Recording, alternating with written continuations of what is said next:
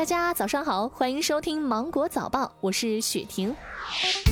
国家防汛抗旱总指挥部秘书长周学文日前表示，七月的下半个月到八月的上半个月是防汛的关键时期，但是这并不意味着之后我国的汛期就结束了。事实上，主汛期一直要延续到九月底，下阶段发生洪涝灾害的可能性仍然很大，防汛抗洪的任务还很重，必须要保持高度的警惕。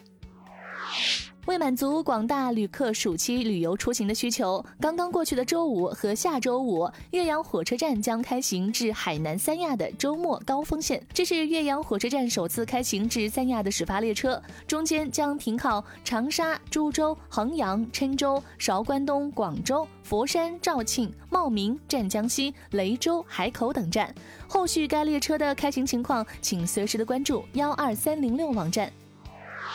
南航联合张家界部分景区和酒店推出了机票加酒店加景区相关旅游优惠。即日起，乘坐南航航班至张家界的旅客，可以凭本人的身份证、南航登机牌享受相关景区门票、酒店优惠。此外，为促进张家界旅游复苏，张家界市推出了暑运期间系列景区优惠政策，大家可以上官网来查看这些相关政策。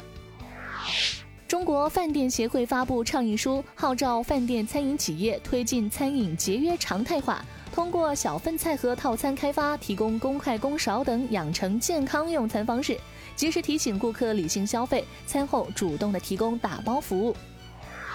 日前，中国科学技术大学于书红院士团队成功研制了一类超强、超韧、透明的高性能、可持续仿贝壳复合薄膜。研究人员表示，这种仿生薄膜材料集成了优异的光学、力学和热学性能，并且在自然条件下可以完全生物降解，克服了废弃塑料难以降解的问题。近日，一名滑翔伞爱好者在进行滑翔飞行时，因操作不当，致使滑翔伞挂在距离地面约三十米、正常通电的二百二十千伏高压线上。消防救援部门接到报警，迅速的赶赴现场展开救援。由于伞绳绝缘性能良好，被困男子并未发生触电。经过了七个多小时的营救，被困男子终于顺利的回归地面。河南郑州的刘峰是一名民间戏曲演员，因为嗓音不好，唱不了大戏。他日常演出啊，几乎都是跑龙套，一场演出需要扮演很多个角色，中途串场的时间很短，五分钟之内要下台换装、卸妆，还要画上新的脸谱。久而久之，也锻炼了刘峰快速画脸谱的技能。刘峰说，他单手画脸谱最快三十五秒，双手画最快五十多秒，目前没有人能够挑战他的这个速度。网友感慨：双手左右开弓，要是女朋友也这么化妆就好了。